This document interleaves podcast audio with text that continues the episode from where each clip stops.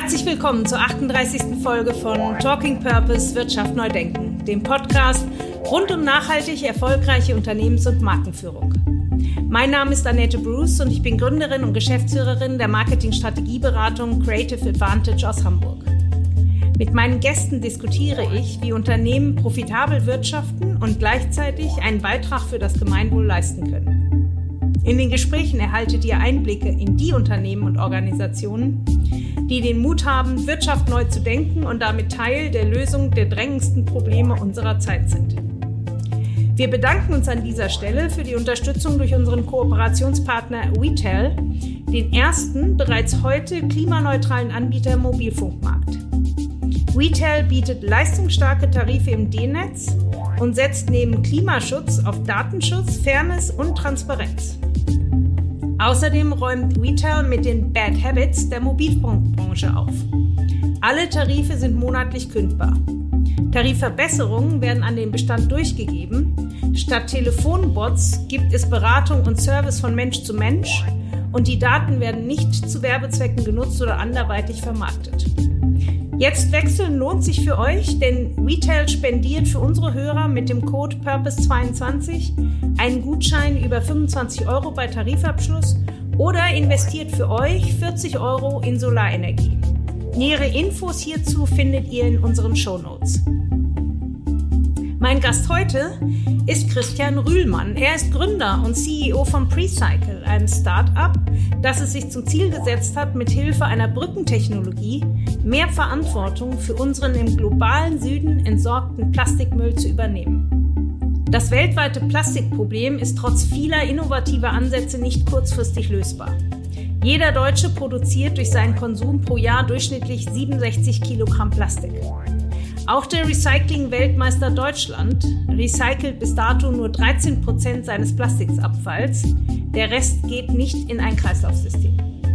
Ein Großteil unseres Plastikmülls landet im globalen Süden, der in vielen Fällen nicht in der Lage ist, unseren Abfall fair und umweltschonend zu entsorgen, wenn er nicht gleich auf wilden Müllkippen oder ganz in der Umwelt landet.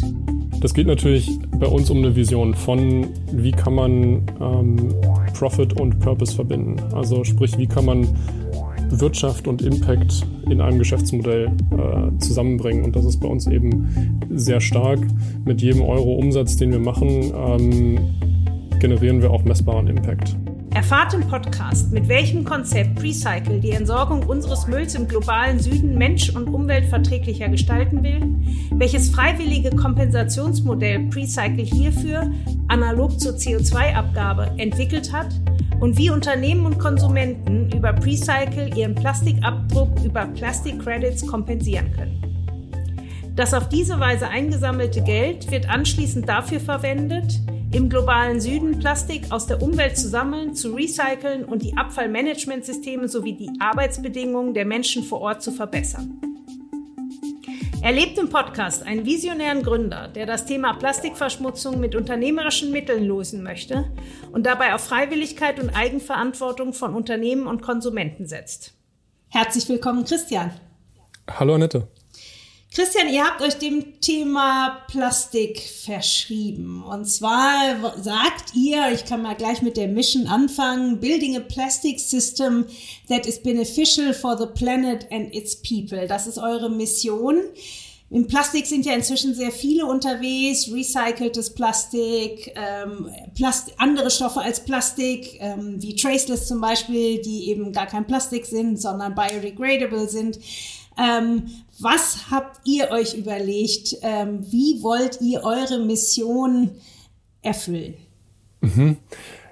Genau, wir haben uns hingesetzt und uns das Plastiksystem global angeguckt und überlegt, wie funktionieren eigentlich, wie funktioniert Waste Management heutzutage und haben festgestellt, dass Geld in der Regel nicht dahin geht, wo der Müll hingeht. Also Müll sucht sich immer den, den billigsten Weg mhm. und das sorgt dafür, dass an mhm. den Orten, wo Müll landet, keine finanziellen Ressourcen landen, um damit umzugehen. Und die äh, Konsequenzen daraus, die kennen wir alle, sei es Kinderarbeit, sei es Zwangsarbeit, sei es ähm, Lecks in die Umwelt, also dass einfach Plastik in die Umwelt gelangt, ähm, brennende Landfills, also Müllkippen und so weiter und so fort. Du sprichst also konkret davon, dass, was ja auch sehr bekannt ist inzwischen bei uns, dass viel von unserem Plastikmüll in ärmere Länder exportiert wird mhm. und dort dann auf großen Müllhalden landet, nicht weiterverarbeitet wird, die Umwelt verschmutzt ähm, und so weiter. Du hast mir im Vorgespräch gesagt, da gibt es sehr beeindruckende Zahlen, Daten, Fakten. Vielleicht für unsere Hörer mal, kannst du das mal umreißen, um von was wir hier sprechen? Dazu möchte ich, äh, glaube ich, drei Zahlen äh, besprechen äh, kurz. Das eine sind 5 Milliarden, das zweite sind 13 und das, die dritte Zahl ist 0. Mhm. Fangen wir mit den 5 Milliarden mhm. an. 5 Milliarden Tonnen Plastikmüll befinden sich aktuell bei uns in der Umwelt. Um das ein bisschen in eine Perspektive zu setzen, äh, das ist das Gewicht von 500.000 Eiffeltürmen. Ähm, okay. Das ist die Menge an Plastikmüll in unserer Umwelt. Die Zahl 13, das sind Prozent. Und das ist die äh, stoffliche Verwertungsquote von äh, Plastikmüll in Deutschland aus dem letzten Jahr. Das heißt also, wir in Deutschland recyceln, obwohl wir uns Recycling-Weltmeister schimpfen, haben wir gerade mal 13 Prozent äh, unseres Plastikmülls tatsächlich stofflich äh, recycelt. Mhm. Die restlichen ähm, 87 Prozent teilen sich auf auf äh, Müllverbrennung, also thermisches Recycling wird dazu gesagt, und eben auch immer noch Export. Ähm, das letzte ist null. Und null ist äh, ein Steuersatz. Und zwar, das ist ein kleiner, kleiner, vielleicht nerdiger Inside-Fact. Ähm, und zwar, wenn Öl verbrannt wird, sagen mhm. wir in einem Auto, in einem Motor, mhm. dann wird darauf Mineralölsteuer erhoben. Das mhm. ist gar nicht so wenig. Autofahrer kennen sich aus. Ja. Wenn wir einen Joghurtbecher produzieren und dieser Joghurtbecher, der wird zwei Monate lang ungefähr verwendet und dann kommt er in den Müll und dann kommt er in eine Müllverbrennungsanlage. Und in dieser Müllverbrennungsanlage wird aus diesem Joghurtbecher Energie gewonnen. Dann zahlen wir darauf keine, Energie, äh, keine Mineralölsteuer. Das heißt also, mhm. wir haben letztendlich subventioniertes Plastik. Plastik müsste viel teurer sein, in, wenn es korrekt besteuert würde, nämlich wenn das Material, aus dem es gewonnen wird, an, angemessen besteuert werden würde. So haben wir Energiegewinnung aus einem fossilen Rohstoff, die nicht besteuert wird. Das ist ähm, ziemlich skandalös. Ah, du sagst also jetzt, weil bei der Verbrennung Energie entsteht, so mhm. wie beim Verbrennen von äh, Öl im Auto, mhm. müsste das ja, wenn es äh, konsequent wäre und logisch wäre, auch besteuert werden. Völlig richtig. Und damit würde zum Beispiel Plastik deutlich teurer werden und deutlich unattraktiver werden für viele Anwendungen, in denen wir das heute benutzen. Ja, das äh, kann ich mir vorstellen. Insgesamt ist ja so ein bisschen die Frage, warum dürfen wir, warum darf Plastik so günstig äh, produziert und verkauft werden, ohne dass irgendjemand, na gut, man zahlt natürlich für seine gelbe Tonne, Mhm. Man zahlt überhaupt für seinen Hausmüll und wenn man dann hoffentlich zumindest mal die gelbe Tonne benutzt, bezahlt man für die gelbe Tonne. Insofern entstehen ja Kosten, aber du sagst, entstehen eben keine Steuerkosten. Mhm. Wobei du ja für deine gelbe Tonne nicht bezahlst. Ne? Deine gelbe Tonne wird dir hingestellt vom dualen System Deutschland.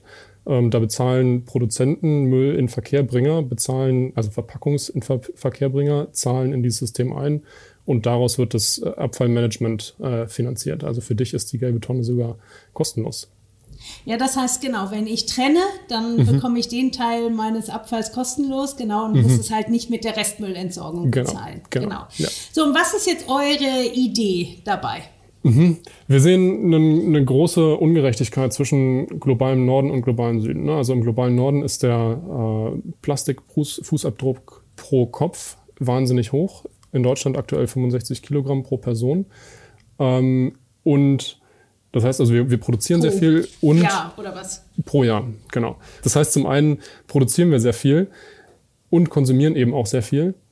Und dann tragen wir aber nicht die Konsequenzen des Ganzen, ne? sondern viel Müll wurde historisch gesehen exportiert, wird auch immer noch exportiert. Und die eigentlichen Folgen von unserem wahnsinnigen Konsum tragen eben arme Nationen. So, und wie schon an, an, eingangs gesagt, die haben es wahnsinnig schwer, mit diesem Müll umzugehen, weil sie einfach nicht die Ressourcen haben, um, um vernünftige Infrastruktur aufzubauen. Unsere Frage im Kern ist es, wie kann diese Lücke geschlossen werden? Und dazu bedienen wir uns einem System, was wir aus dem CO2-Bereich kennen, nämlich ähm, den sogenannten CO2-Credits, die wir in, in Plastic-Credits äh, uminterpretieren. und sagen, okay, Menschen und mhm. Unternehmen, die, ein, die hohe Emissionen verursachen, die können Plastikcredits freiwillig bei uns kaufen und somit dafür sorgen, dass äquivalente Mengen zu ihren Emissionen, also nehmen wir an, die haben, ein Unternehmen hat einen Fußabdruck von 100 Tonnen Plastikmüll im, im Jahr, dann können sie uns dafür bezahlen, dass wir 100 Tonnen Plastikmüll unter fairen Arbeitsbedingungen im globalen Süden aus der Umwelt sammeln und dem Recycling zuführen. Okay, gib uns mal eine Idee. Was kostet das? Über was reden wir hier? Da wird es schon spannend.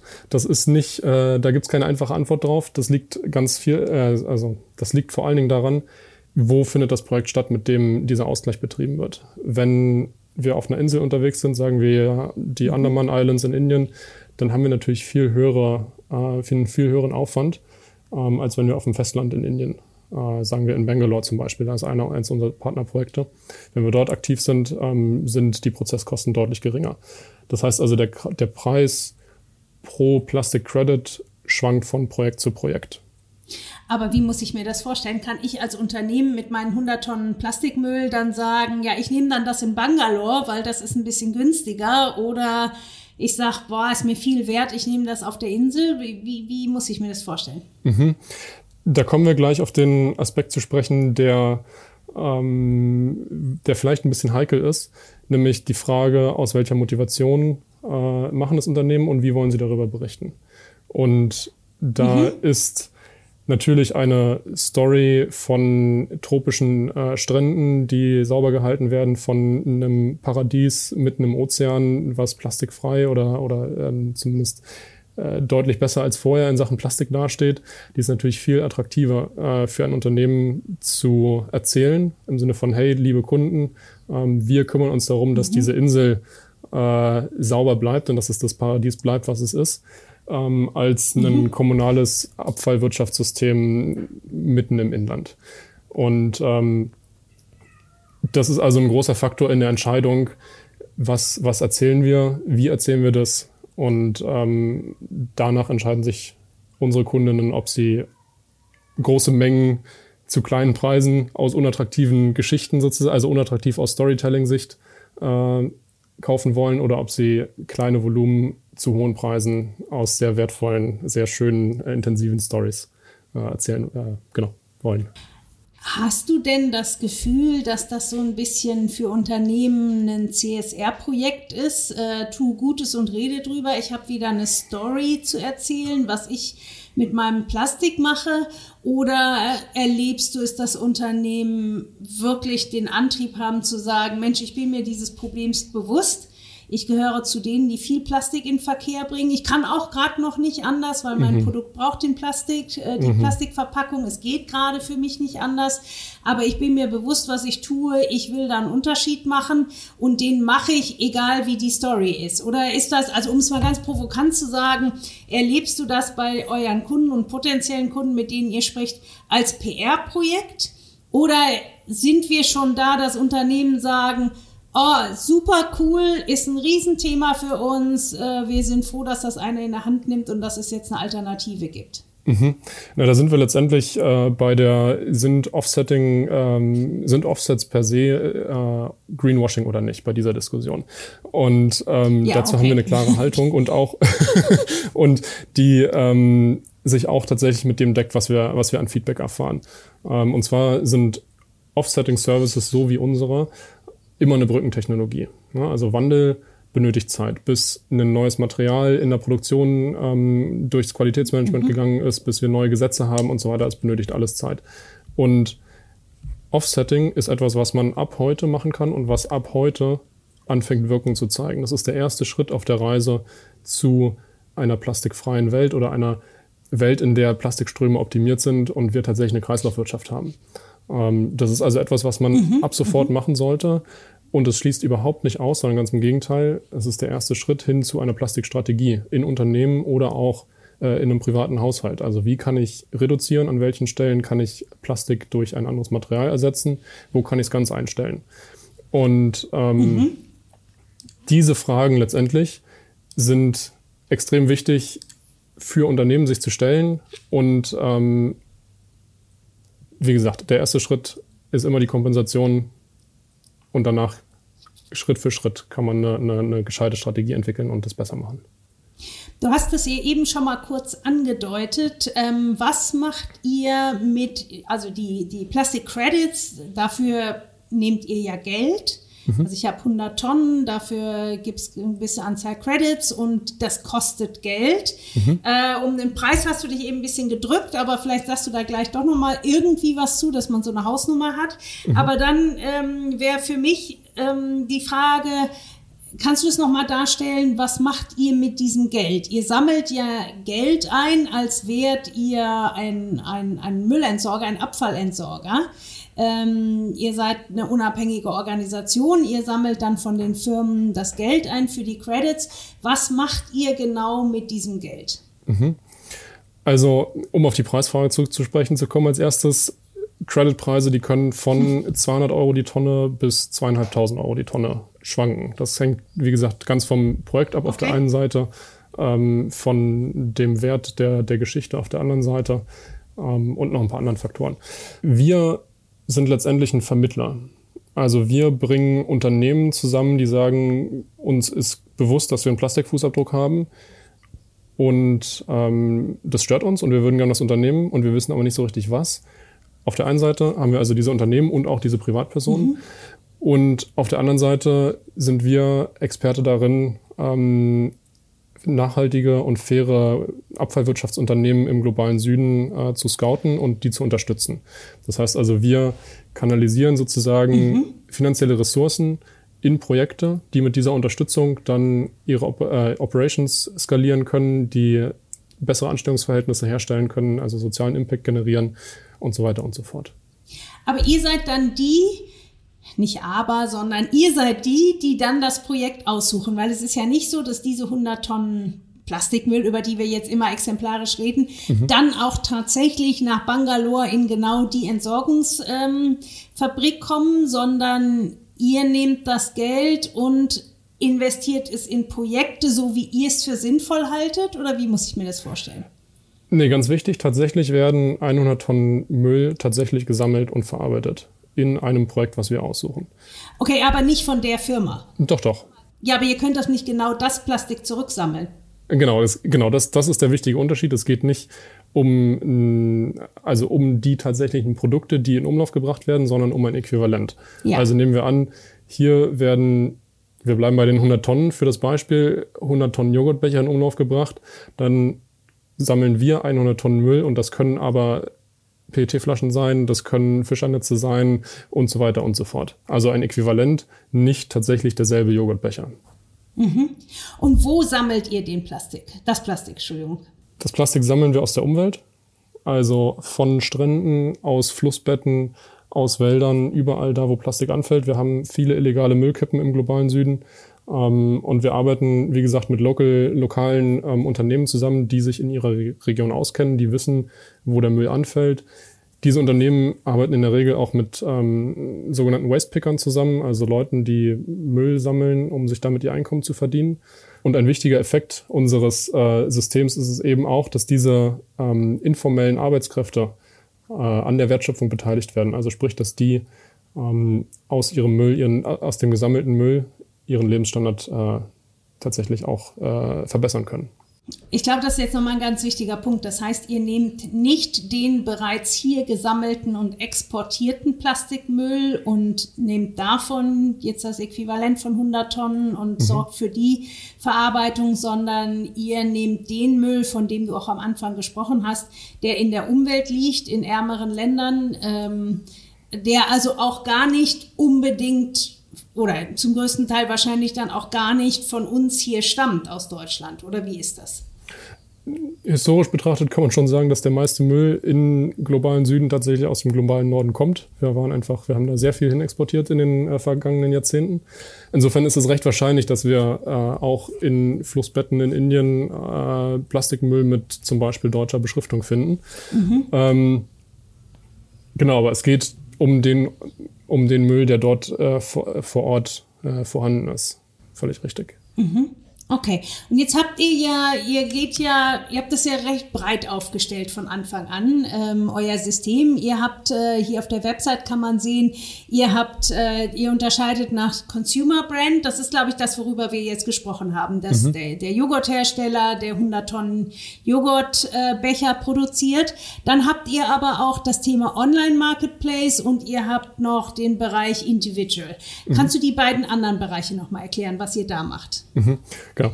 Also gut, dass wir darüber reden. Das ist nämlich eins der Themen, die ähm, ja zentral sind in unserem Ansatz, ist, dass wir sagen, wir wollen Stakeholder im Plastiksystem miteinander verbinden. Und was wir beobachten aktuell ist, dass mhm. äh, Konsumentinnen viel sagen, ja, wir haben ja keine andere Wahl, als Sachen zu kaufen, die in Plastik verpackt sind.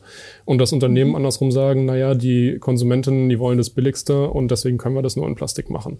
Das heißt also, da wird mit dem Finger aufeinander gezeigt, anstelle konstruktiv an, der, an, an einer Lösung zu arbeiten. Und wir verstehen uns als Vermittler und wir wollen diese beiden Lager auch zusammenbringen, indem wir halt mhm. halt gemeinsame, gemeinsames Aktivwerden in Sachen Plastikmüll und gemeinsame Verantwortung auch äh, ermöglichen. Und demzufolge bieten wir ähm, verschiedene Produkte an, wie du richtig gesagt hast, die eben auf verschiedene Zielgruppen ausgerichtet sind.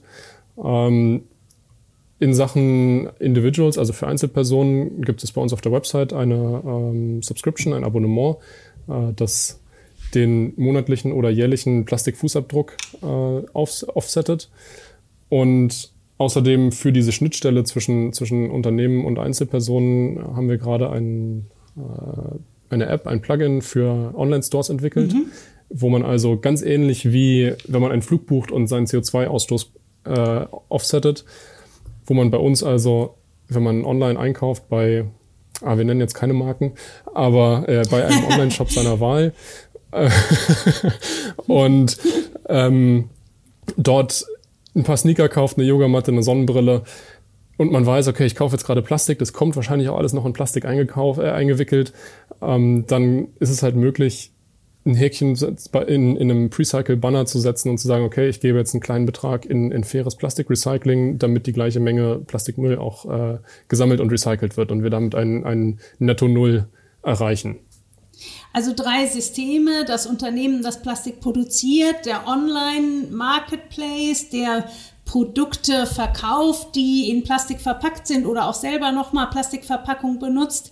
Ähm, und, und der individuelle Bürger, der also hier, das kann man auf eurer Website auch schön sehen, Website und so gibt es natürlich alles in den Show Notes, äh, wer nachgucken will, der sich dann für Single-Haushalt oder Couple- oder Family-Haushalt sozusagen ähm, ein, ein Äquivalent freiwillig bezahlen kann für die Entsorgung seines Plastiks. Jetzt gibt es ja inzwischen ganz viele Möglichkeiten zu kompensieren, meistens noch im Bereich CO2. Du hast es selber angesprochen bei Flügen, aber auch zum Beispiel ähm, gibt es das Start-up von Varena Junge, Jog heißt das, äh, wo es auch ein Plugin gibt äh, für Shops ähm, da ist ja die Idee, dass der CO2-Bedarf berechnet wird. Zum Beispiel, ich kaufe ein T-Shirt und dann kann ich dort sehen, wie viel CO2 die Produktion dieses T-Shirts verursacht hat und kann dann entsprechend freiwillig kompensieren. Ähm, ich frage mich jetzt geradezu, wie viel wird das? Hab ich dann, ich kaufe ein T-Shirt, nehmen wir das mal, das wird vielleicht dann auch in Plastik verschickt, wenn ich es online kaufe. Dann habe ich danach so eine Latte an Häkchen, wo ich sagen kann, okay, jetzt will ich meinen Plastik-Footprint kompensieren, jetzt will ich meinen CO2-Footprint kompensieren.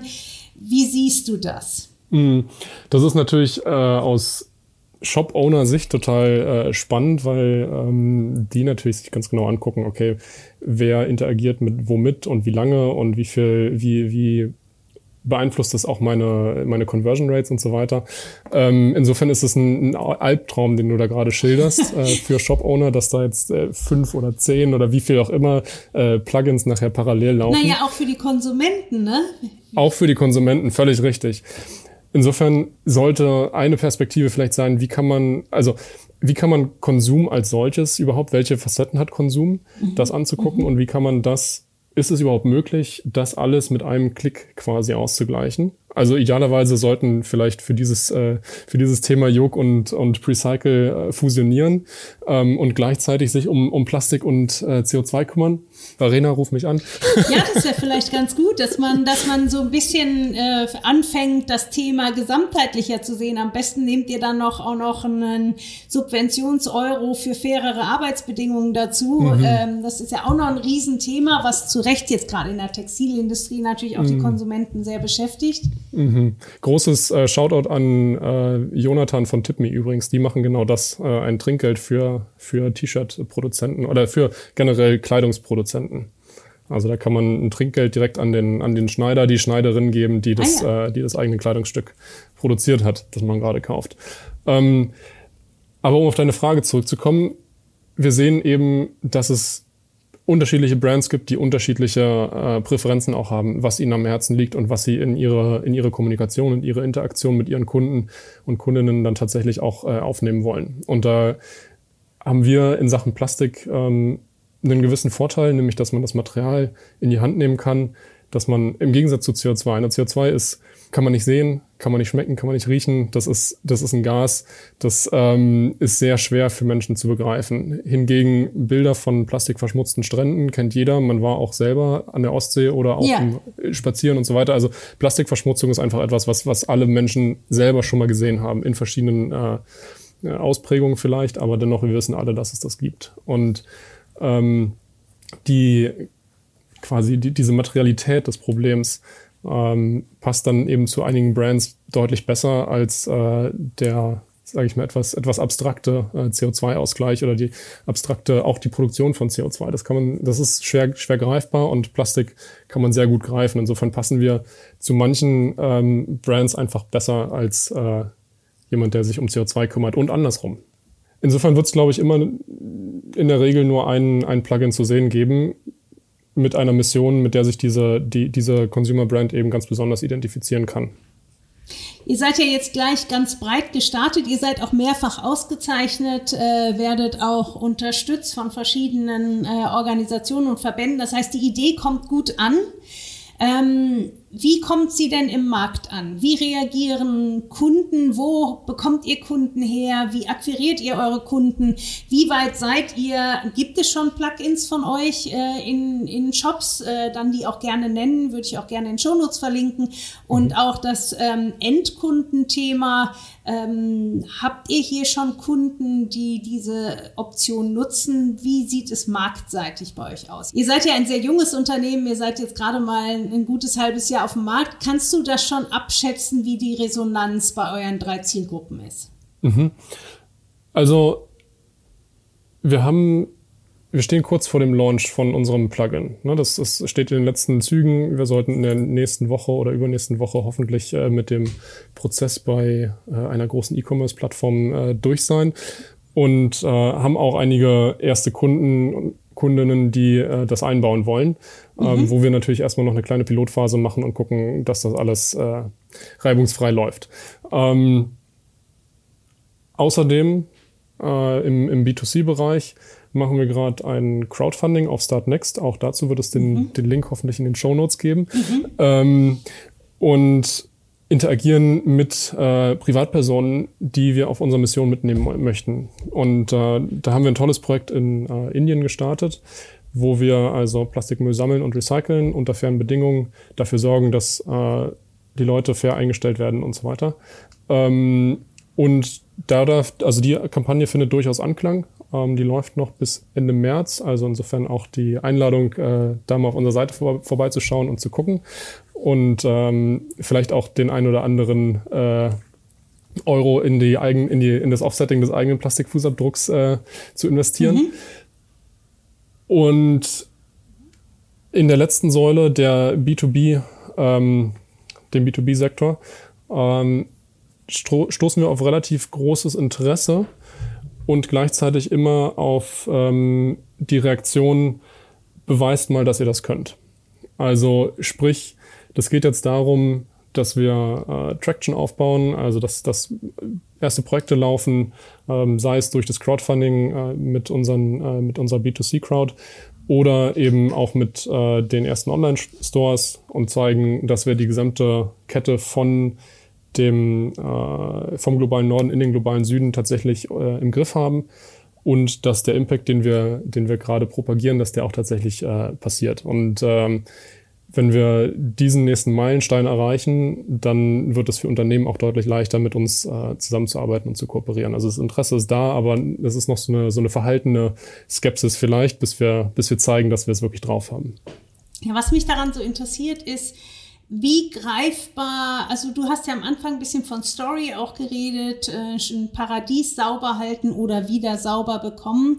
Trotzdem ist das für mich schon noch sehr abstrakt, wenn ich mir vorstelle, du gehst jetzt auf ein Unternehmen zu, bleiben wir mal bei unserem Joghurthersteller und sagst mhm. hier, hallo, und wir machen das, äh, seid ihr interessiert daran, für immerhin mindestens 200 Euro pro Tonne, das ist ja durchaus Geld, mhm. bis zu zweieinhalbtausend Tonnen, äh, Euro pro Tonne, wenn ich eine schöne Story haben will freiwillig zu bezahlen. Habt ihr da mit Unternehmen schon gesprochen? Ich meine, wenn ich jetzt eine Internetplattform bin und da ein Plugin einsetze, wo der Konsument mhm. die Kosten trägt, wenn er das Häkchen setzt, weil es auf die Rechnung kommt, ist ja eine ganz andere Situation, als wenn ich dieser Joghurthersteller bin und diese 100 Tonnen Plastik im Jahr produziere. Habt ihr da erstes Feedback aus der Industrie? Mhm. Und durchaus Interesse. Also das ist äh, sehr schön zu sehen, dass Unternehmen sich bewusst sind, dass mhm. die Art und Weise, wie sie bis jetzt äh, agiert haben, nicht nachhaltig ist und auch nicht mehr länger gut gehen wird.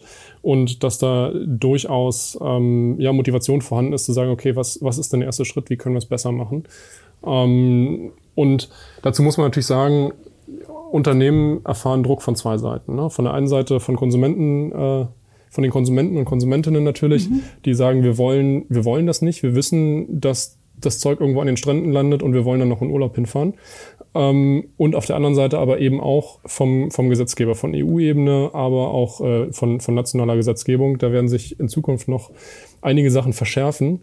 Und das ist letztendlich nur eine Frage der Zeit, dass eine härtere Regulierung kommt in Sachen Plastik. Und ähm, es gibt jetzt Unternehmen, die, die wissen schon, was kommt und die sagen, okay, wir fangen jetzt schon damit an und sind die Ersten, die sich äh, darum kümmern und die eben daraus auch wieder einen Vorteil äh, schöpfen, dass sie so First Mover sind. Okay, du hast ja auch mehrfach von der Story gesprochen. Also ich verstehe, die Unternehmen können das in PR oder Social Media nutzen. Gibt mhm. es, bekommen die auch ein Siegel oder irgendwas, was sie dann äh, auf ihren Joghurtbecher drucken können? Äh, wo sie sagen können, guck mal, das machen wir es. Ich, ich weiß, es ist ein Plastikbecher. Im Moment habe ich keine andere Option, aber das ist das, was wir mit für unseren Plastik machen als Kompensation. Aktuell bieten wir kein Siegel oder Logo an aus Überzeugung, denn es gibt äh, viel zu viele Siegel und äh, Logos, Logi, ja. ähm, die letztendlich völlig irreführend sind und ähm, mal im Ernst, da steigt keiner mehr durch. Also ich sehe bei den, bei den jetzt be bereits schon existierenden Logos nicht durch, an wem man vertrauen kann und wem nicht und so weiter und so fort. Und wir wollen da nicht mitmischen, weil wir das für eine falsche Botschaft halten. Ähm, und letztendlich muss man auch sagen, dass auch wenn es kompensiert wird oder auch wenn es, wenn es geoffsettet wird, ähm, dass immer noch Plastik in Umlauf gerät. Ne? Also sprich, das, man kann sich da eigentlich keiner Lorbeeren schmücken. So, das ist, das ist das Mindeste, was, was alle Unternehmen tun sollten. Ähm, aber das ist eigentlich nichts, wo, wofür man Lorbeeren ernten sollte. Wie läuft denn das Crowdfunding bisher? Du hast gesagt, bis Ende März ist es noch äh, on und wir wollen da auch gerne für werben hier. Ähm, mhm. Wie läuft das denn bisher? Wie ist denn da das Interesse? Mhm. Und was bekomme ich denn für mein Crowdfunding in Gebenzug? Mhm. Also wir beobachten so einen ganz klassischen Crowdfunding-Verlauf. Das heißt also, am Anfang in den ersten Wochen ist ganz gut was passiert. Da war ziemlich, äh, ziemlich viel äh, Aktion. Und das klingt in der, in der Mitte der, der Kampagne immer ab, äh, bei allen Kampagnen. Und äh, dann beobachtet man in der Regel nochmal einen, einen starken Anstieg äh, zum Ende hin. Und äh, ja, wir befinden uns jetzt gerade in der Mitte. Es ist ein bisschen ruhiger geworden und wir sind natürlich jetzt sehr ähm, bemüht darum, äh, Kontakt zu, zu knüpfen, ähm, Aufmerksamkeit zu generieren, mhm. äh, Menschen auf unsere Startnext-Seite zu äh, verweisen. Und was bekommt man dort? Ähm, wir haben letztendlich Plastikneutralität für Einzelpersonen und Familien aufgeschlüsselt nach einem Monat, ein halbes Jahr, ein ganzes Jahr. Ich glaube, ein Vierteljahr gibt's auch noch. Mhm. Ähm, das heißt also, der, das fängt bei ganz kleinen Beträgen an für irgendwie, ich glaube, acht Euro ist so das, das die niedrigste Hürde, die wir, die wir haben für einen Monat äh, Plastikneutralität. Und ähm, geht halt dann hoch auf, auf, den, auf den Jahresbeitrag und so weiter und so fort. Ähm, für Leute, die darüber hinaus uns äh, noch ein bisschen mehr unterstützen wollen, haben wir eine tolle Kollaboration ähm, mit einem nachhaltigen T-Shirt-Hersteller äh, angefangen. Mhm. Air Ink heißen die. Die machen äh, Tinte aus äh, CO2-Emissionen. Mhm. Und da haben wir ein T-Shirt gestaltet, äh, was es dann so als, als Goodie sozusagen noch dazu gibt.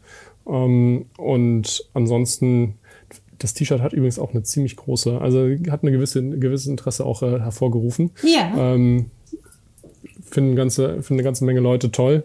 Ähm, und ähm, genau, ansonsten gibt's halt den Betrag, äh, die, die Möglichkeit, einen freiwilligen Betrag ähm, nach eigener Einschätzung äh, zu spenden an uns. Wie finanziert ihr euch denn grundsätzlich? Wie habt ihr denn euer Startup auf die Beine gestellt? Weil man hört schon, das ist äh, nicht mal einfach eine Website, sondern da ist schon sehr viel, was ihr da auf die Beine gestellt habt. Das ist ja sicherlich auch mit relativ äh, vielen Startup-Kosten erstmal verbunden. Wie habt ihr euren Start finanziert? Mhm. Ähm, wir haben bevor wir gegründet haben, die, das na, ist ein bisschen mehr als ein Jahr gewesen ungefähr, die Vorlaufzeit. Ähm, da haben wir vor allem gebootstrapped, also eigenfinanziert mhm. ähm, und ehrenamtlich gearbeitet, äh, viele Stunden, äh, Tag und Nacht. Und mhm. ähm, hatten dann das Glück, im letzten Sommer äh, das Exist-Förderprogramm äh, zu, zu gewinnen und mhm. ähm, sind da also jetzt gerade in der Förderphase. Und außerdem haben wir im Herbst eine Angel-Runde äh, schließen können, die uns äh, bis in den nächsten Sommer bringen wird. Und ähm, dann steht auch schon unsere Seed-Runde in der Tür. Angel-Runde, ähm, was erhoffen sich Investoren? Wovon, woran können die profitieren? Aus Profits, die ihr über die Credits erwirtschaftet? Genau. Also das geht natürlich bei uns um eine Vision von, wie kann man ähm, Profit und Purpose verbinden. Also sprich, wie kann man Wirtschaft und Impact in einem Geschäftsmodell äh, zusammenbringen. Und das ist bei mhm. uns eben mhm. sehr stark. Mit jedem Euro Umsatz, den wir machen, ähm, generieren wir auch messbaren Impact. Und das ist, das ist eine lineare Verknüpfung. Das heißt also, umso mehr Umsätze wir machen, desto mehr äh, Impact generieren wir auch. Und das ist natürlich sehr spannend, wenn man so an Wirtschaft von morgen denkt. Also wie, wie kann eigentlich Wirtschaft sich verändern, um äh, eben mit den Erfordernissen der Zeit mitzugehen. Und dieses, dieses Denken und zu beweisen, dass, dass das geht, ähm, Profit und Purpose zu verknüpfen, ähm, das ist interessant für die äh, Business Angels, die wir jetzt an Bord haben. Ähm, und mhm. natürlich haben wir ein, ein Businessmodell, was, was äh, Profit erwirtschaftet am Ende. Und wenn wir das äh, gut machen, dann gibt es auch einen vernünftigen Return. Das heißt, ihr seid schon darauf angelegt, äh, auch Profite zu erwirtschaften mit eurem Modell. Ich finde das ganz wichtig hier auch zu sagen. Ich äh, hatte in der letzten Folge die Christine Blegstar, Sozialunternehmerin, die auch gesagt hat, Mensch, ich löse mit dem, was ich mache, ein gesellschaftliches Problem. Ich möchte zumindest mal ein anständiges Gehalt verdienen. Mhm. Ähm, ihr sagt ganz klar, eure Idee löst ein Problem, mhm. sowohl eins, was wir hier haben, also im globalen Norden wie auch im globalen Süden. Aber ihr wollt trotzdem damit auch Geld verdienen. Ihr seid ein ganz normales äh, privatwirtschaftliches Unternehmen. Ja, dazu muss man nur sagen, dass wir ähm, zwei legale Körperschaften haben, also mhm. rechtliche Körperschaften haben. Wir haben eine, eine, eine Mutterunternehmen sozusagen, das ist ein For-Profit-Unternehmen. Da wird alles, alle Technologie entwickelt. Also die ganze Software mhm. vom, das Plugin natürlich als, als niedrigschwelligstes Beispiel, aber eben auch das ganze Impact-Tracking wird alles in, im, im Mutterschiff sozusagen entwickelt und wir haben eine gemeinnützige Tochter, mhm. über die die eigentlichen Offsets abgewickelt werden. Das hat äh, den Vorteil, dass wir die Effizienz unseres Systems wahnsinnig steigern. Ne? Also dass wir einfach äh, 20 Prozent mehr äh, finanzielle Mittel an den Wirkungsort bringen Wie können. geht das? Sag nochmal ganz kurz, äh, was ist da der Hintergrund? Naja, letztendlich, wenn wir die Credits über unsere For-Profit-Plattform, äh, über unser For-Profit-Unternehmen verkaufen würden, dann würden sie in den Umsatz äh, des Unternehmens reinzählen und müssten entsprechend versteuert werden. Und wir sagen halt, das ist eine Spende ähm, und eine, ein, ein freiwilliges Engagement letztendlich äh, für faires äh, Waste Management. Und ähm, dafür gibt es eben diese Non-Profit-Körperschaft, äh, die diese Spenden dann äh, verarbeitet. Okay. Wir haben, du hast jetzt mehrfach ja den Begriff Plastik Offsetting benutzt, so, so nennt ihr das als Fachbegriff, äh, was ihr macht. Ähm, welches Potenzial steckt da deiner Meinung nach drin? Also über Plastic Offsetting und Plastic Credits, ähm, das Thema Plastikabfall langfristig in den Griff zu bekommen? Also, was wir sehen ist, oder andersrum, wenn man das runterbricht, warum ein Unternehmen sagt, okay, wir, wir, haben, wir bringen Verpackungen oder Produkte aus Plastik in um, Umlauf und wir bezahlen eine freiwillige Gebühr, dass dieser, äh, dass dieser Müll, der daraus irgendwann entsteht, verarbeitet werden kann. Das ist ja im, im Kern das, was Plastic Credits machen. Mhm. Ähm, und das ist natürlich ein Wegbereiter für sogenannte EPR-Systeme, also äh, erweiterte Produzentenverantwortung. Mhm. Ähm, das heißt, dass irgendwann alle Unternehmen gesetzlich äh, in die Pflicht genommen werden. In Deutschland ist das schon der Fall, das nennen wir duales System. Ähm, aber eben in vielen Ländern des globalen Südens gibt es das nicht. Und das heißt, Plastic Credits können ein Wegbereiter sein, weil sie Infrastruktur und eben auch ähm, Prozesse bereitstellt für, für EPR-Systeme. Und das ist natürlich die große, ähm, die große Vision, dass wir in, in Ländern wie zum Beispiel Indien oder Indonesien oder auf den Philippinen ähm, mitwirken können, EPR-Systeme gesetzlich zu verankern und eben auf diese Art und Weise dann das Waste Management in diesen Nationen wirklich auf das nächste Level heben können. Grundsätzlich stehst du aber dafür ja, dass es eine langfristige Lösung geben muss, dass überhaupt viel weniger Plastik produziert wird. Du hast es anfangs äh, genannt, ihr überbrückt einen Zeitraum, in dem uns noch die Technologien fehlen, um zum Beispiel, Joghurt ist ein super Beispiel, Joghurt sicher, haltbar, transportfähig äh, an den Endverbraucher zu bringen. Was ist deine große Vision hinter dem ganzen Thema? Die Vision muss natürlich sein, dass äh, wir dieses Versprechen einer Kreislaufwirtschaft, was mit Plastik schon seit Jahrzehnten äh, erzählt wird, dass dieses tatsächlich eingelöst wird. Für viele Anwendungen ist, ist Plastik ein, ein ganz wunderbarer Werkstoff. Das Problem ist, nach wie vor haben wir es nicht im Griff, mit dem Material richtig umzugehen. Und EPR ist ein Baustein in der Circular Economy, um dafür zu sorgen, dass Plastik im, in geschlossenen Kreislaufen geführt werden kann. Christian, man hört, dass du ein Mega-Experte in dem Thema bist. Du hast es von allen Seiten erfasst und beleuchtet und ich glaube, wir können hier auch nur einen kleinen Einblick äh, in diesem Gespräch geben. Wie bist du zu dem Thema gekommen? Was hat dich, außer dass du gesagt hast, Mensch, da ist jetzt so viel Plastik in der Welt, da möchte ich was tun. Aber was ist dein Hintergrund? Äh, woher hast du das ganze Wissen zu dem Thema? Wo kommst du eigentlich her, bevor du das hier gegründet hast? äh, schöne Frage. Ähm, ich habe ein bisschen einen, wie sagt man, einen nicht-linearen Lebenslauf. Ganz äh, modern heute. Ursprünglich aus dem Handwerk, habe dann Industriedesign gelernt, ja. war also auf der, auf der äh, dunklen Seite des, des Kapitalismus unterwegs sozusagen. ja. ähm, im, Im Sinne von, ähm, wie können Produkte so günstig wie möglich gestaltet werden, wie kann äh, Sachen gestaltet werden, dass sie so, dass sie gerne gekauft werden und so weiter und so fort. Irgendwann habe ich festgestellt, das ist nicht so richtig meine Welt. Ähm, ich möchte nicht Konsum ankurbeln, sondern ich möchte irgendwie auf der anderen Seite unterwegs sein. Und ich habe überlegt, was kann ich eigentlich? Und als Designer bin ich als erstes mal Problemlöser. Ne? Also es kommt irgendjemand mit einem ästhetischen Problem zu mir, mit einem ergonomischen oder eben auch mit einem Produktionsprozessproblem und als Designer versucht man Lösungen zu finden.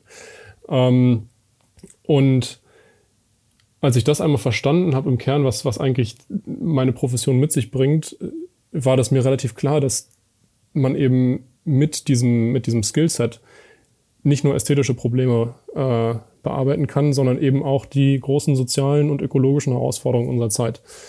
Ähm, und dann hatte ich berufsbedingt schon gewisse Berührungspunkte mit Plastik äh, gehabt, kannte mich mit, äh, mit dem Werkstoff vor allen Dingen auf Materialebene äh, sehr gut aus und ähm, habe mich immer mehr für Recycling und was passiert eigentlich am Ende des Lebens mhm. von so einem Produkt interessiert. Und dann kam eins zum anderen und äh, eine Studie jagte die nächste sozusagen. Ja. Und äh, auf einmal hatte man einen recht, recht guten Überblick über das, was in der, in der Welt des Plastikmülls so abgeht.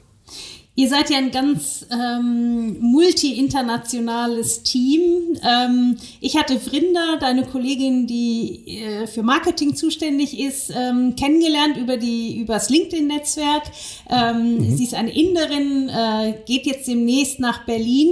Ähm, ich finde das faszinierend, wie ihr aufgestellt seid. Vorhin hast du mir erzählt, in Maine habt ihr auch eine Person sitzen in den Staaten. Wie hast du das Team zusammengestellt und ähm, war das gezielt, es so interdisziplinär und so weit, äh, so global aufzustellen oder hat sich das so ergeben? Ich würde sagen, es ist organisch gewachsen. Also wir haben uns ja zu Covid-Zeiten äh, gefunden und gegründet. Ähm, und das heißt also, Rem Remote yeah. Work war quasi der, das, äh, das, normal, das neue Normal. Und ähm, meine Co, mhm. wie, wie, sagt man, Mitgründerin. Verinda, die habe ich ähm, jetzt vor wenigen Wochen das erste Mal ja. in, in Person gesehen. Wir haben uns äh, vorher nie live getroffen, sondern nur digital in, in Zoom und äh, Google Meetings. Und ähm, das ist irgendwie, das macht, glaube ich, auch uns so ein bisschen aus, dass wir Expertisen aus, nicht nur aus verschiedenen ähm, Fachgebieten zusammenbringen, sondern eben auch Expertisen aus verschiedenen Kulturkreisen und somit eben auch einen viel besseren Zugang dazu haben, wie funktioniert eigentlich äh, Wirtschaft in Indien, ähm, was für Interessen müssen berücksichtigt werden und so weiter und so fort. Also da ist viel kulturelles Lernen dabei und ähm, das ist ein, ein großer äh, mhm. ja ein großer Schatz letztendlich für für ein Unternehmen wie wir, die den Anspruch haben, global zu, zu, zu denken und auch zu handeln. Wie habt ihr euch kennengelernt? Wie hast du Vrinda gefunden? Ähm, ich habe damals auf Instagram äh, eine Ausschreibung äh, veröffentlicht, habe gesagt, hey, ich suche jemand, der im, im Business Development äh, eigentlich unterwegs ist. Und äh, daraufhin haben sich einige Leute gemeldet und äh, mit Vrinda hat es sofort geklickt und wir haben uns super verstanden und da ist eine sehr ähnliche äh, Passion, äh, Motivation für sowohl das Umweltthema als auch das soziale Thema mhm. äh, vorhanden beiderseits. Und dann haben wir einfach gesagt, los, wir machen das. Wir, wir fangen einfach mal an, legen mal los und gucken mal, wo die Reise hingeht. Und so kamen dann Stück für Stück Leute aus meinem erweiterten Bekanntenkreis dazu und dann aber auch über Ausschreibungen, Stellenausschreibungen und normale Bewerbungsprozesse auch Menschen, die keiner von uns kannte. Und so sind wir inzwischen ein Team von zehn Leuten, die in vier Zeitzonen äh, sitzen. Ja, das ist auch eine große Aufgabe, aber es ist auch ein sehr globales äh, Projekt. Äh, Christian, vielen, vielen herzlichen Dank für das Gespräch. Ähm, ein ganz spannendes Thema. Plastic Offsetting. Äh, wie kann man in der Zeit, in der wir noch keine perfekte Lösung für all das Plastik haben, was insbesondere im globalen Norden produziert wird und häufig im globalen Süden entsorgt wird. Wie kann man hier eine Lösung finden, die auch im globalen Süden für faire Entlohnung, äh, für ordentliche Entsorgung dieses Mülls steht, ähm, realisieren? Ähm, ihr seid noch ganz jung auf dem Markt, aber schon negativ eingedrungen in das Thema, habt drei verschiedene Angebote für Unternehmen für Online-Shops ähm, und auch für den Endkunden. Ich weise jetzt hier auch noch mal sehr gerne auf euer Crowdfunding hin, was also für den Endkunden noch bis Ende März läuft und wo mit Sicherheit noch ein bisschen ähm, Potenzial ist, sich zu engagieren, euch zu unterstützen. Ähm, ich finde als ein wahnsinnig interessantes Projekt. Ich hoffe, dass ich ganz bald auf vielen Plattformen die Möglichkeit habe, auch über euer System über Precycle ähm, meinen Plastikmüll zu kompensieren. Ich wünsche euch sehr viel Erfolg dabei und ja, alles Gute für euch und herzliche Grüße. Vielen Dank, Annette. Vielen Dank. Bis zum nächsten Mal. Tschüss. Ja, ich hoffe, es hat euch gefallen und ihr konntet aus dem Gespräch etwas für euch persönlich mitnehmen. Wenn ihr uns unterstützen wollt, bewertet uns auf den Plattformen und noch besser, empfehlt uns direkt an einen Freund oder eine Freundin weiter. Wir haben viele spannende Folgen in Planung, wie zum Beispiel mit Michael Andreas Kappler. Er ist Chief Product Officer des Startups Rethink Now, das es sich mit der Marke Segworks zur Aufgabe gemacht hat, den Grundgedanken der stark wachsenden Zero-Waste-Bewegung und des nachhaltigen und unverpackten Einkaufens skalierbar zu machen und gewinnbringend für Händler in die Verkaufsfläche zu bringen und damit allen Kunden zugänglich zu machen. Seid gespannt. Ich sage bis dahin Tschüss und bis zum nächsten Mal.